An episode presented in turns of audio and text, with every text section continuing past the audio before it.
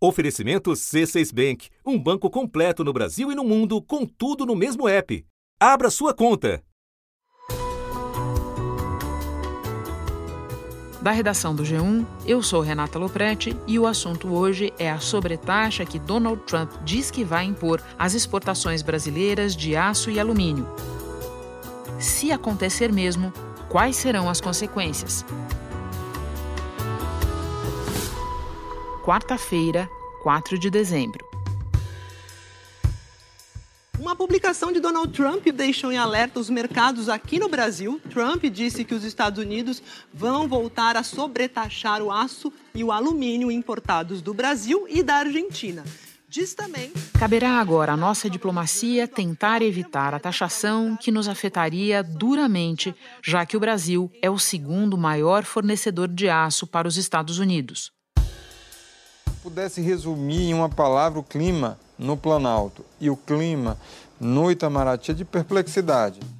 Ao saber dos comentários do presidente americano, o presidente Jair Bolsonaro disse que primeiro conversaria com o ministro da Economia, Paulo Guedes, para depois entrar em contato com Donald Trump. Vou conversar com o Paulo Guedes. Se for o caso, ligo para o Trump. Eu tenho, eu tenho o canal aberto com ele. Converso com o Paulo Guedes. O país é também o principal comprador de aço brasileiro mais de dois terços da nossa produção. Com o alumínio, a história é outra. Do total importado pelos americanos, só 1% tem origem brasileira. Os Estados Unidos são o principal destino das exportações de ferro e aço brasileiros. Até novembro, esse comércio rendeu 2 bilhões e meio de dólares em exportações para os americanos. Para entender o que move Donald Trump a reação do governo brasileiro e o que pode acontecer agora, eu converso com Roberto Abdenur, diplomata que foi embaixador em Washington entre 2004 e 2007. Falo também com o repórter do jornal Valor Econômico, Fábio Murakawa. Fábio, vamos começar explicando como estava a exportação de aço do Brasil para os Estados Unidos, quero dizer, que regras valiam até que veio esse tweet do Donald Trump. Bom, uh, até o tweet do Donald Trump, né, o Brasil é, ele tinha uma, ele exportava para os Estados Unidos um sistema de cotas, né? Essas cotas foram estabelecidas é, no ano passado, depois que o próprio presidente Trump anunciou que ia sobretaxar as importações de aço de todos os países, né, num contexto de guerra comercial com a China. É, meses depois, por pressão da própria indústria americana, né?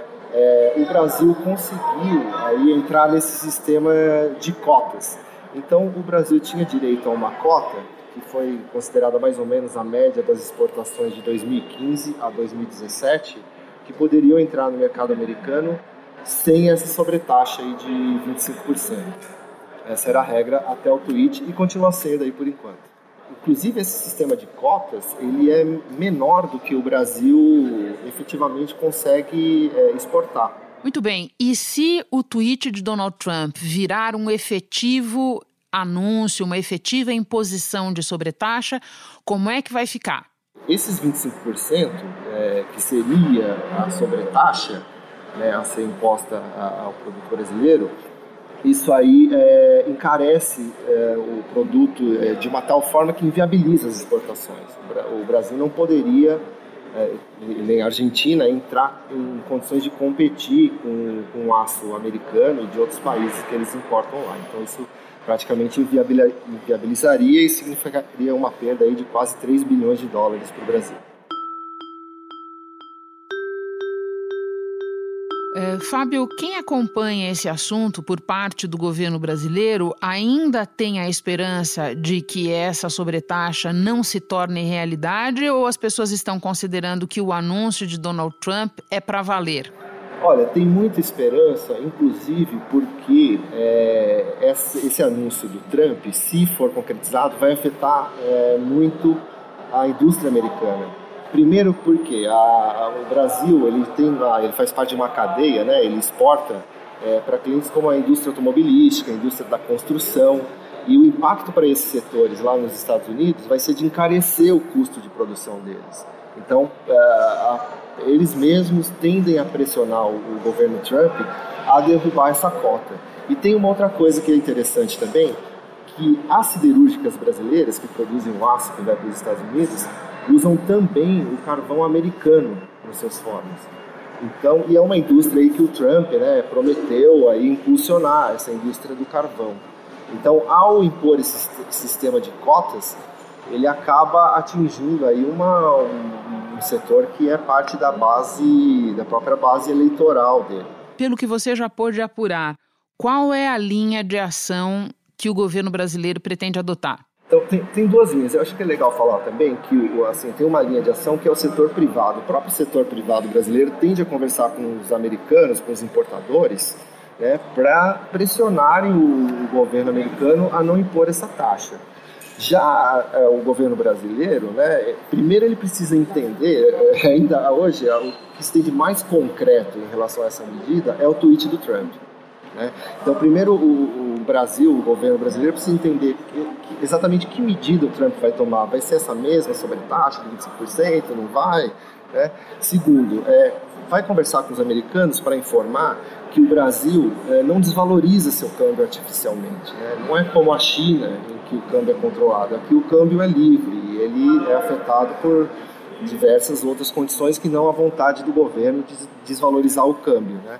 E, e terceira, demonstrar isso que a gente estava comentando aqui, que a, a medida é, ela pode ser prejudicial à própria indústria americana, né? Primeiro porque encarece os insumos né, da, da, das indústrias automobilísticas, da construção civil, e segundo porque o Brasil é, importa carvão americano para usar nas siderúrgicas aqui. Né?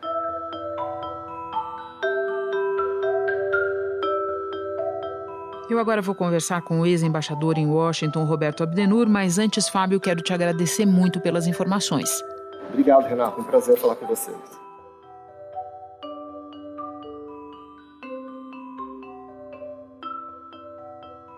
Roberto, eu quero começar pedindo a tua ajuda para entender as motivações de Donald Trump que eu vou dividir em econômicas e políticas. Do ponto de vista econômico, faz sentido a imposição dessas sobretaxas ao Brasil? Não, eu não acho que faça sentido nenhum. É até contrário aos, inter, aos interesses da, da, da siderurgia americana. O Brasil é o segundo maior fornecedor de aços, certos aços especiais aos Estados Unidos, depois do Canadá e algumas empresas uh, americanas dependem forte, fortemente da importação desses tipos de aço brasileiros, de maneira que, do ponto de vista econômico, uh, não faz sentido. Agora, uh, o Trump joga sempre para a plateia dele.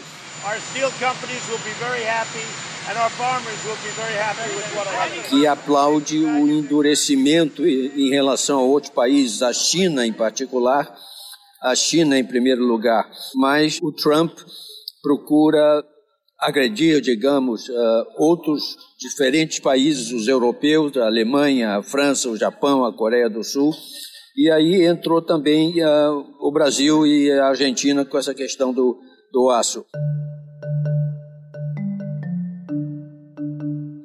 Politicamente interessa ao Trump uh, aparecer como durão ah, na, na, suposta defesa dos interesses comerciais dos Estados Unidos. Eu digo suposta, porque, como eu disse mais cedo, uh, do ponto de vista econômico, não faz sentido e até pode resultar prejudicial a setores da siderurgia americana.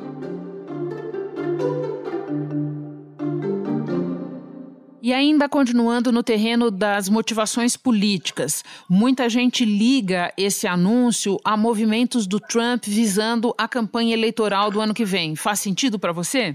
Sim, claramente. Ele está desde já em plena campanha eleitoral e, e esse endurecimento, a extensão do endurecimento na área comercial a países como o Brasil e a Argentina, embora nós não sejamos alvos prioritários uh, das reclamações do Trump, mas a extensão ao Brasil e também à Argentina do protecionismo na área da siderurgia uh, uh, serve aos interesses eleitorais do Trump, não há dúvida. Because you see what's happening in the polls? Everybody said that's really bullshit. Bom, olhando agora para o lado diplomático, você falava disso há pouco, os Estados Unidos costumam se valer de medidas econômicas, embargos, tarifas, mas mais frequentemente contra países com os quais eles não têm boa relação naquele momento. Como o governo brasileiro, desde a largada, é, ostenta ou quer fazer crer que tem uma relação especial com os Estados Unidos, o que, que esse anúncio do Trump agora diz sobre essa relação? Ela não tem nada de especial ou não é como o governo brasileiro está pensando? Qual é o significado? Olha, a decisão estratégica tomada logo no início do governo de alinhamento uh, forte ou quase automático com os Estados Unidos foi um grande, um grande erro, um grande erro estratégico, porque colocou o Brasil a reboque uh, dos interesses e dos posicionamentos americanos em diferentes setores. O Brasil se colocou numa posição de certa subserviência em relação aos Estados Unidos com a ilusão de que teria muitos ganhos. O Brasil fez concessões importantes aos Estados Unidos na visita do Bolsonaro a Washington. Depois do encontro dos presidentes Donald Trump e Jair Bolsonaro, a Casa Branca declarou que os Estados Unidos apoiam a intenção brasileira de fazer parte da OCDE, a organização que reúne as principais economias do mundo, e que, para isso, o presidente Bolsonaro concordou em começar a abrir mão do tratamento especial e diferenciado que o Brasil tem na Organização Mundial do Comércio. A, a, isenção unilateral de vistos para americanos sem contrapartida. O Diário Oficial da União publicou um decreto que dispensa a exigência de visto de entrada no Brasil de cidadãos dos Estados Unidos. Foi uma decisão unilateral, ou seja, o Brasil abre mão do princípio da reciprocidade, pelo qual esses países também aboliriam a necessidade do visto. Mas os brasileiros vão continuar precisando dele. A abertura do mercado brasileiro de trigo e também de etanol para os Estados Unidos, uh, uh, e em troca o que nós recebemos agora foram golpes duros, como uh, o não apoio a entrada uh, próxima do Brasil na OCDE. Numa mensagem em rede social, o presidente americano Donald Trump disse que mantém o apoio à entrada do Brasil na OCDE, Organização para a Cooperação e Desenvolvimento Econômico. Os Estados Unidos reforçaram o compromisso depois de respaldar a candidatura da Argentina e da Romênia, deixando o Brasil na fila de espera para entrar no clube dos países mais ricos do mundo o veto recente à entrada de carne brasileira no mercado americano. Os Estados Unidos decidiram manter o veto à carne bovina in natura brasileira, o que já dura dois anos, desde a época da Operação Carne Fraca. Existe a expectativa de que o bloqueio fosse revertido, mas pelo menos por enquanto isso não aconteceu. Uh, e agora essas tarifas sobre as nossas exportações de aço. De maneira que eu uh, espero que o governo Bolsonaro uh, esteja agora compreendendo as limitações uh, de uma opção puramente ideológica de alinhamento com os Estados Unidos. Uh, o, o, Trump não valorizará o Brasil mais do que o Brasil está valorizando ou estava valorizando os Estados Unidos.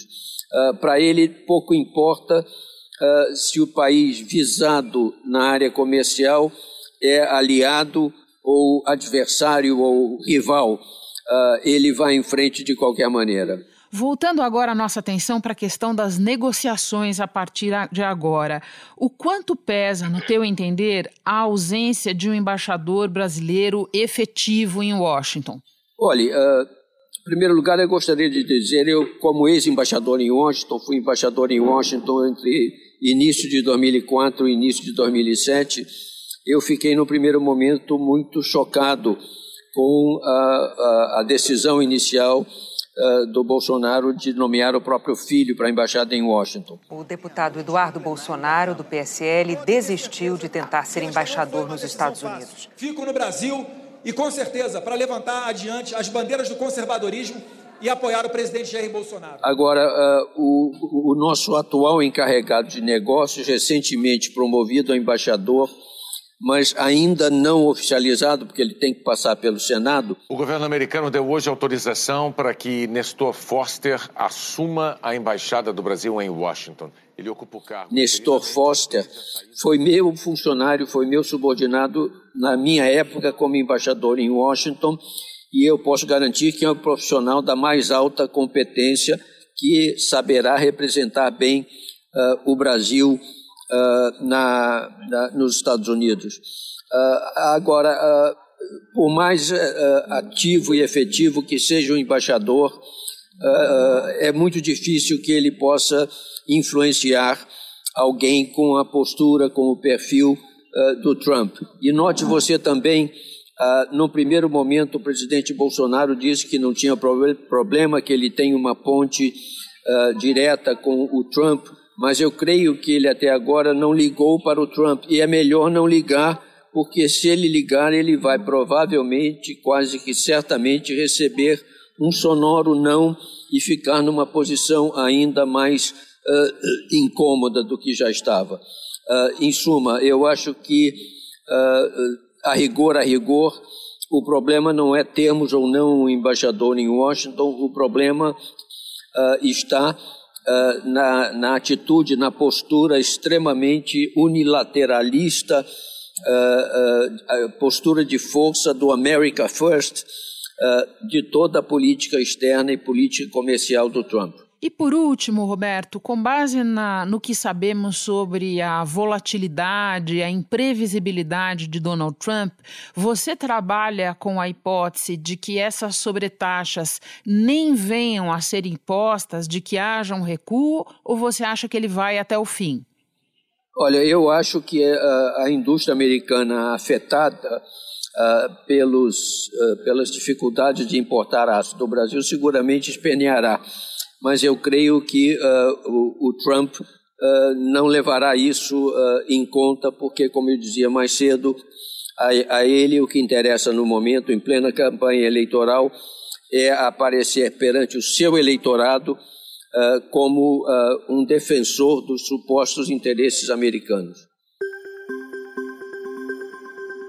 Roberto, muito obrigada por atender o assunto. Eu sei que você está aí em Washington, perto dos acontecimentos. Qualquer coisa, você volta aqui ao podcast. Tá bom, muito obrigado. Obrigado para vocês. Tchau.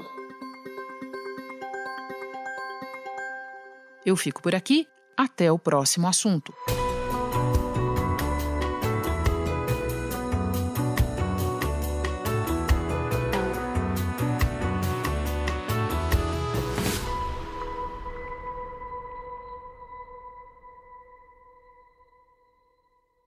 Você no topo da experiência financeira que um banco pode oferecer.